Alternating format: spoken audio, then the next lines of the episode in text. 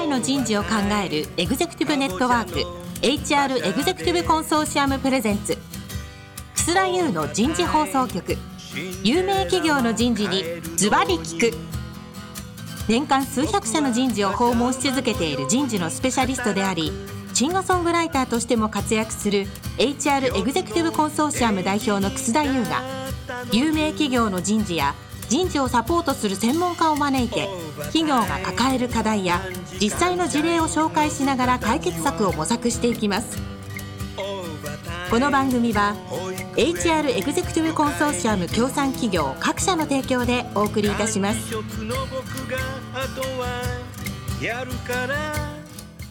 楠田優の人事放送局有名企業の人事にズバリ聞く。パーソナリティの楠田優です。えー、皆さん、こんにちは。先週、先々週からお送りしているテーマ、人材投資のジレンマ、出版記念番組。今日は第3回目ということで、組織開発の実態と舞台作りになります。早速、ゲストの方をご紹介いたしましょう。多摩大学経営情報学部准教授の初見康之先生です。初見先生、どうぞよろしくお願いします。今週もよろしくお願いいたします。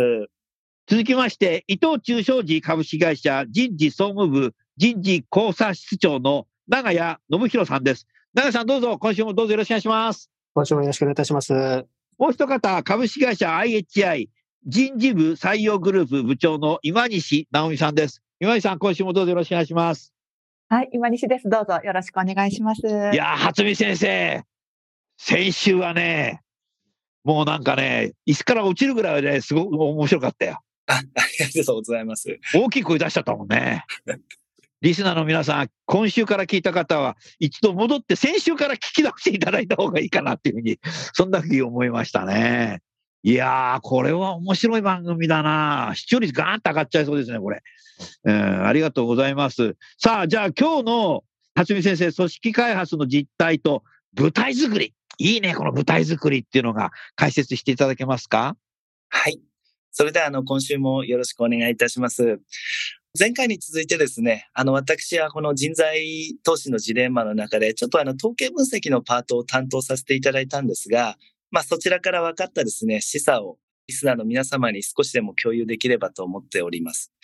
で、今回は、あの、組織開発っていうことなんですが、最初にこう、結論をお話しした方がいいかなと思うんですが、はい、おそらく、こう、人材投資っていう言葉を聞くと、皆様方、あの、無意識に個人を対象にしているっていうふうに思われるんじゃないかなと思います。まあ、私自身もこう人材投資とか人材開発っていくと、あ、じゃあ誰か優秀な従業員にこういうことをしてあげるのかなとか、そういうことを想像するんですが、今回分かったポイントはですね、この個人に対する成長をもし期待するんであればですね、その個人が所属している組織に対して投資をきちんとしていくっていうことがとても重要だってことが分かったのが、今回の分析のポイントかなというふうに思っております。うん。まあ、なので、ちょっと、あの、言い方が正しいかわからないんですが、本の中でもですね、ちょっと木に例えてるんですが、もし皆さんがこう、個人という木を育てたいなっていうふうに思われるんであればですね、組織という森に対してきちんと森が豊かになるようなことをやっていかないと、最終的にはその個人の成長もうまく進まないみたいなことがあり得るのかもしれません。まあそういったことをですね、今回あの分析をさせていただきました。で、えっと、ちょっと調査の最初にはですね、この組織開発っていうものが実態としてこう、今日本の企業でどういうふうにされてるのかなっていうことをインタビューを中心にさせていただいたんですが、これあの私の主観も入ってしまうんですけども、例えばあの、エンゲージメントサーベイですとか、えチームビルディングみたいな個別の組織開発の手法は皆様方非常によくやられてると思います。うん。やっぱり今日来ていらっしゃられるような企業様の中でもエンゲージメントサーベイとか従業員満足調査みたいなことを定期的にやられて組織の状態を見てるってことはやられてるんではないかなと思います。で、一方で、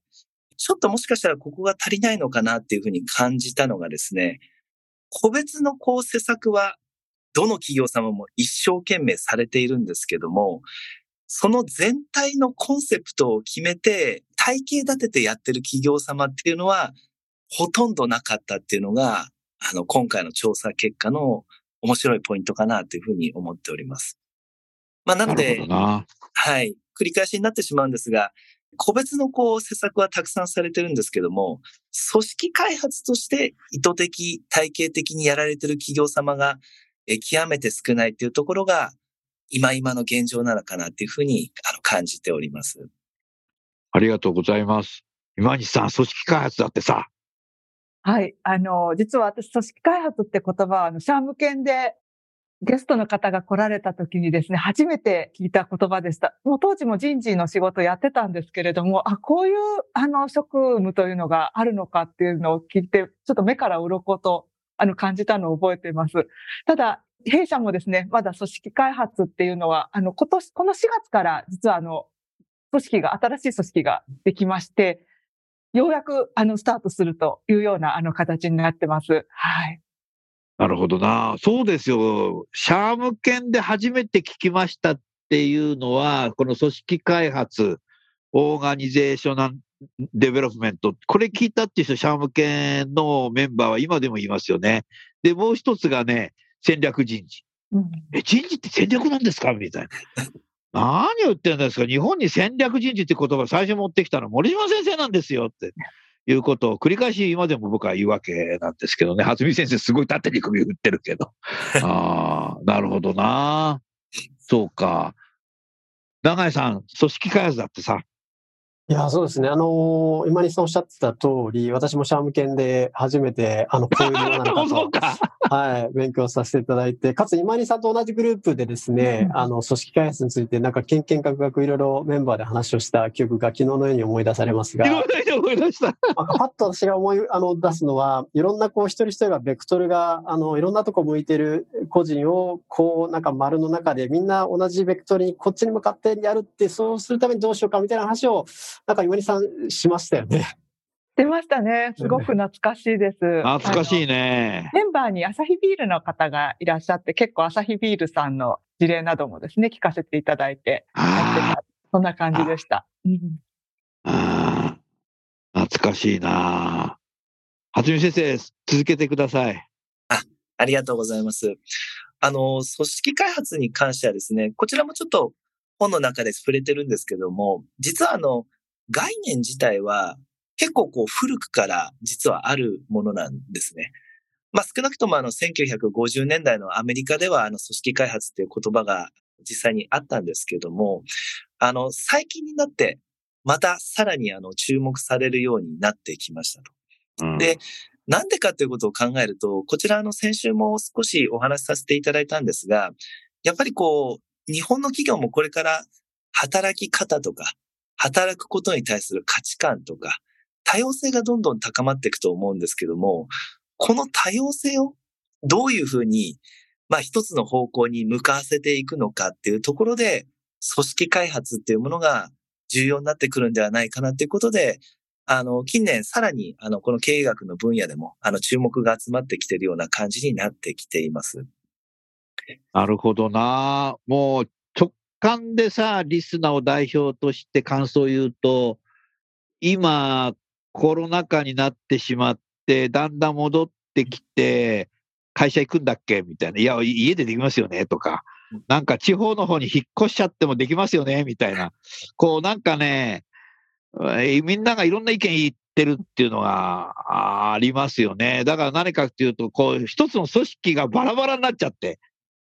るので、そこでやっぱりグリップするっていう開発っていうのが今必要になってきたってことだね。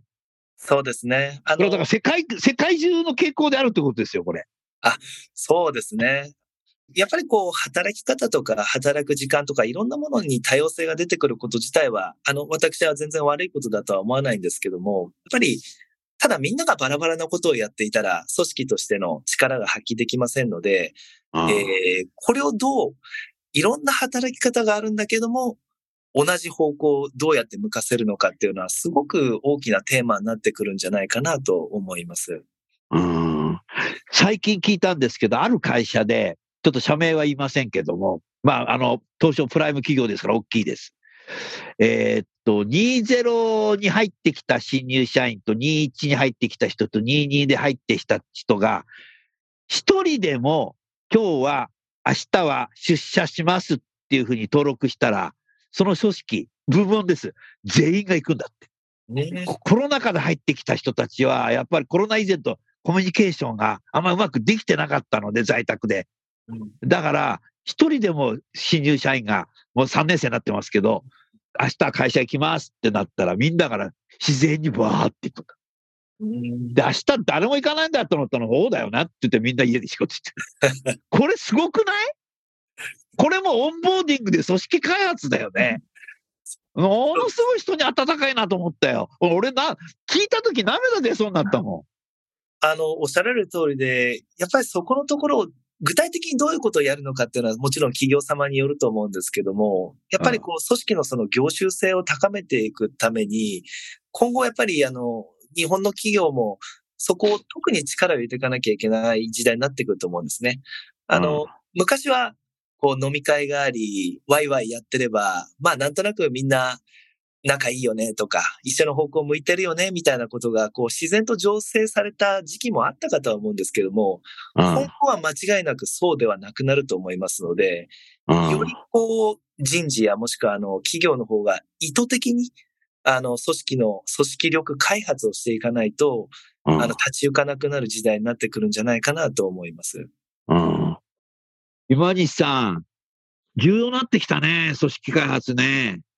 あの、本当に今のお話聞いてても、あの、重要性は本当増してるなと思います。特に今コロナで、あの、働き方の価値観がもう、いやおなしには認められた。で、選択肢がすごく増えたんだと思うんですよね。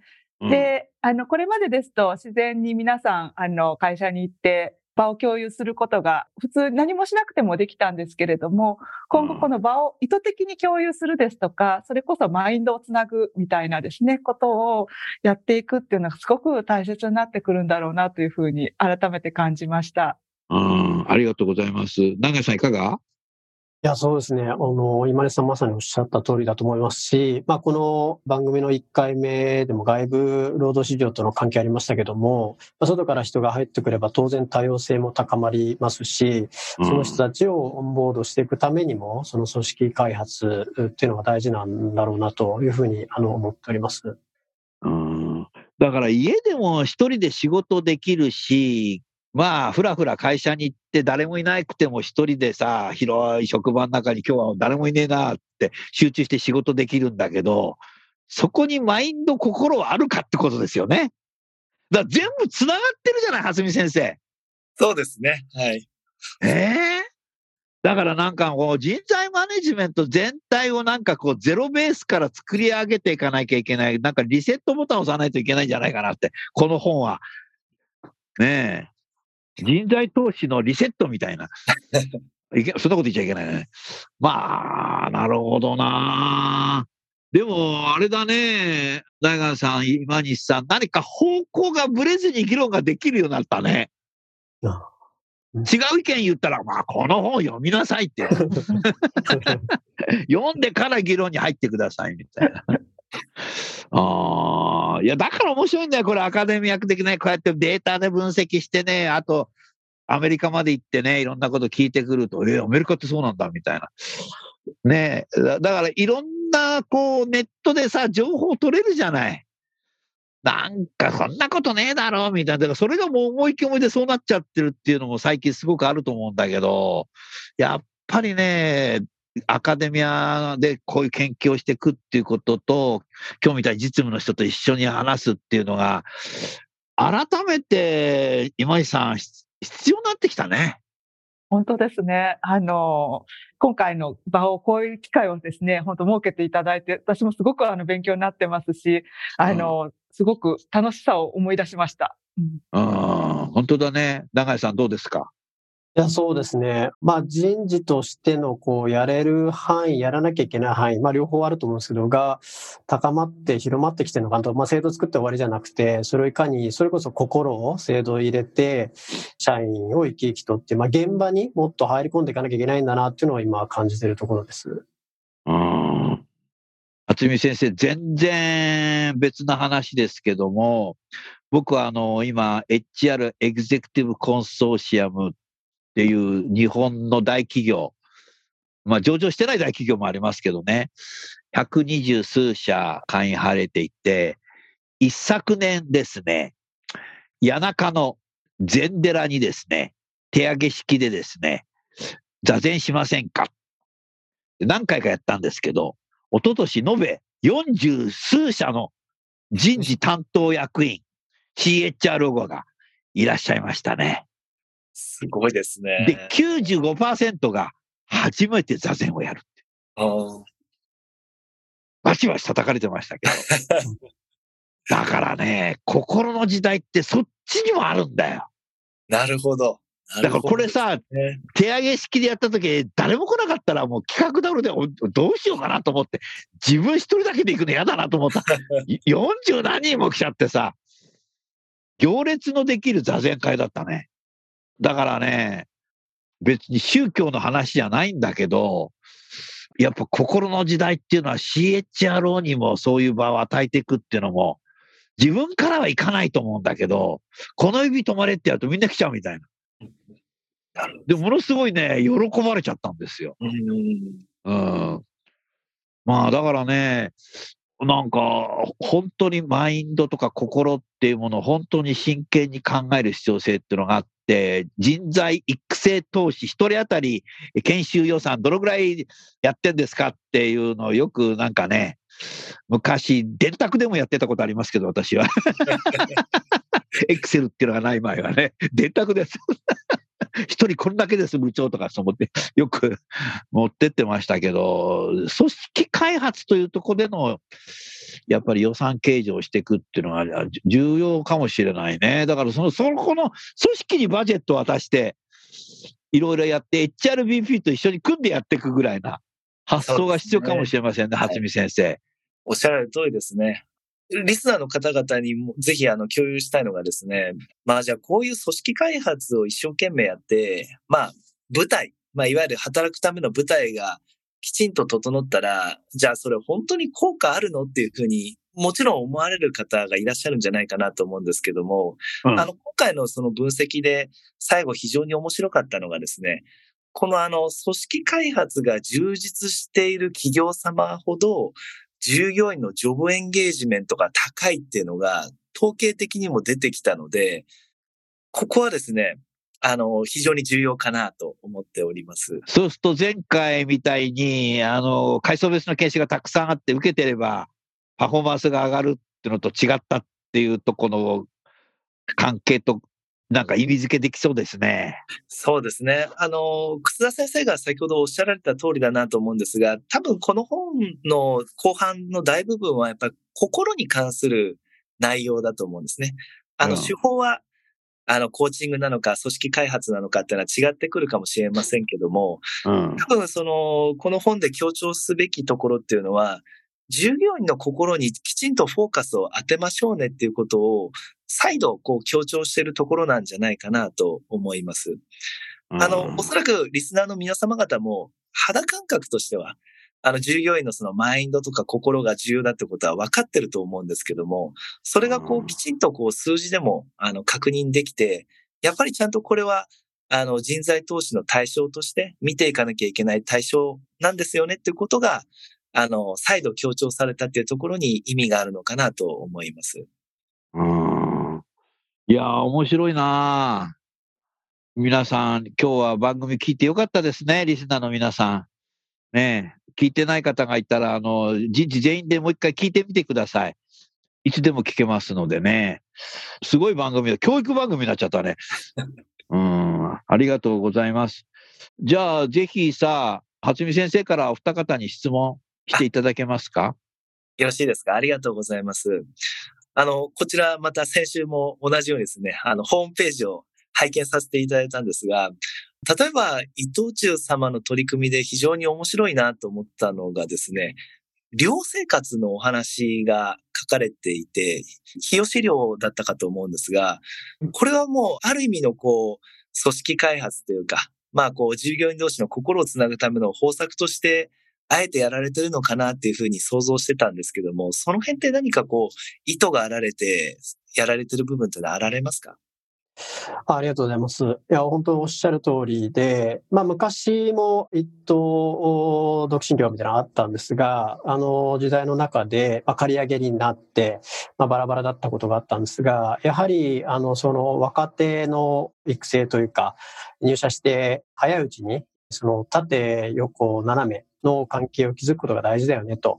いうことで、まあ当然業務では、あの、その上下関係ありますけども、まあ部署を超えた同世代の人たちとの、あの、つながり、悩み相談ができる場として、あの、日吉に、あえて、独身業というのを作ってですね、あの、そこは、ちょっとコロナ禍でなかなかイベントができないようなこともありましたけれども、ただ、そこの仲間ができたので、もう一回そこは、あの、コロナもこう、収束しつつあるので、いろんな仕掛けをして、力を入れたいなと思っているところなので、さすが先生、そこに目をつけていただいたというのは大変、あの、嬉しく感じました。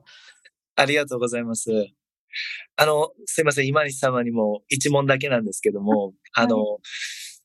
今日来ていらっしゃられる、こう、皆様方や、やはりあの特徴としてはもう本当のグローバル企業だと思いますので、そのグローバルと国内との違いみたいなものがあるのかな、どうなのかなっていうのをホームページ拝見してて思ったんですけども、例えばこう組織開発をするにしても、国内でやるのとグローバルでやるときにはこういうこと気をつけなきゃいけないとか、グローバルではこういうことを考えてるとか、あの違いがないってこともあるかもしれないんですが、その辺もし何かあれば教えいただければなと思います。はい、ありがとうございます。あの、違いが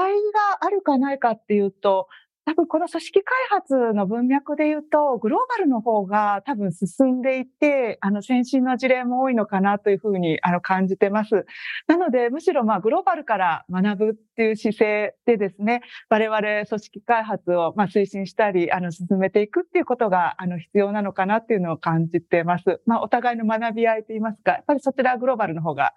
進んでますので、そういったような意識を持って取り組むのが大事かなというふうに感じます。はいあ、ありがとうございます。あの、今井様がおっしゃられるように、こう、いろいろ調査をしててもですね、やっぱりこう、組織開発も外資系企業の方が熱心に取り組んでるっていうこう結論になってしまったんですけども、おそらくこう、背景にはこう、グローバルは、やはりこう、日本以上に多様性がこう前提になってると思いますので、そういった意味合いでこう組織開発の重要性みたいなものが日本よりも、えー、高かったのかなみたいな風には想像しているんですが、あの、ぜひグローバルで先進的な事例が出たらですね、教えいただけると嬉しいです。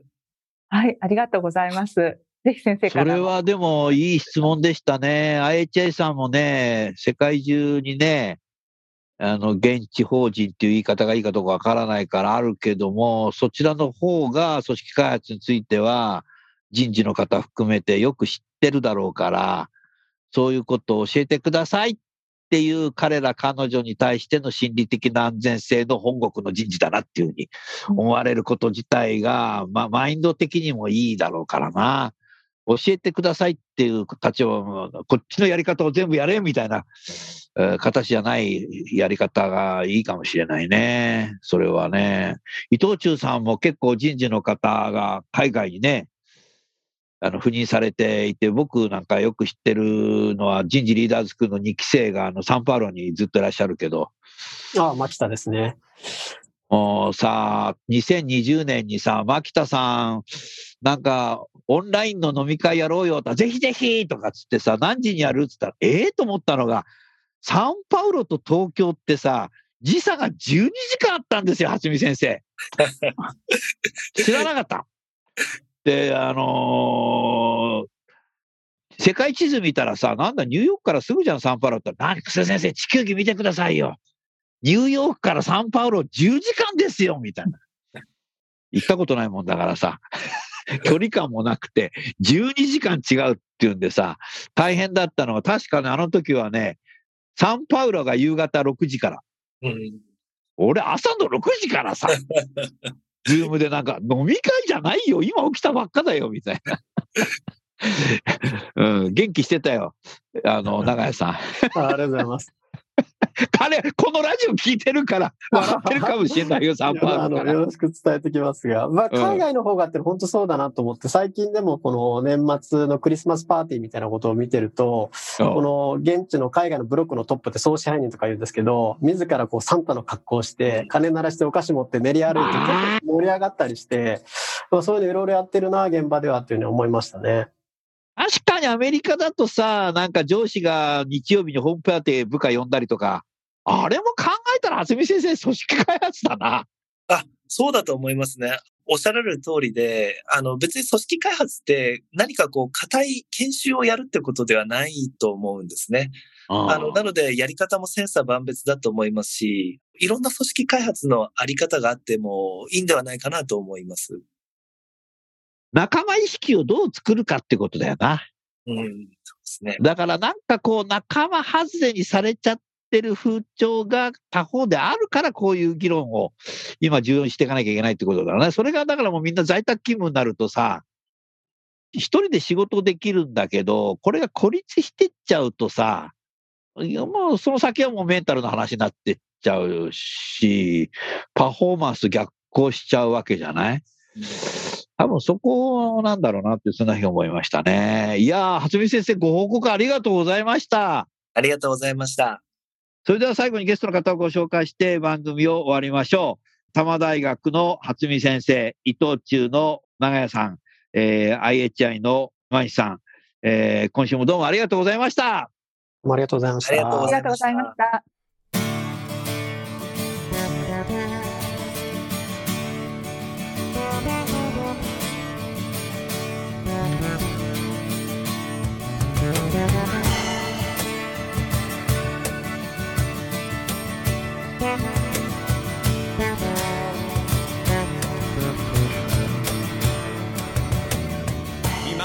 今日のお話はいかがでしたか？楠田優の「 The Times Will Change 時代は変えられる」とともにエンディングといたします。この番組は日本最大級の人事ポータルサイト HR プロのウェブサイトからもお聞きいただくことができます。HR エグゼクティブコンソーシアムでは月例勉強会や分科会などを通して人事エグゼクティブの方々の共通の人事課題に関する本音の議論の場を提供しています。ご興味がある方はぜひウェブサイトをご覧ください。この番組は HR エグゼクティブコンソーシアム協賛企業各社の提供でお送りいたしました。楠田優の人事放送局有名企業の人事にズバリ聞く。それでは来週もお楽しみに。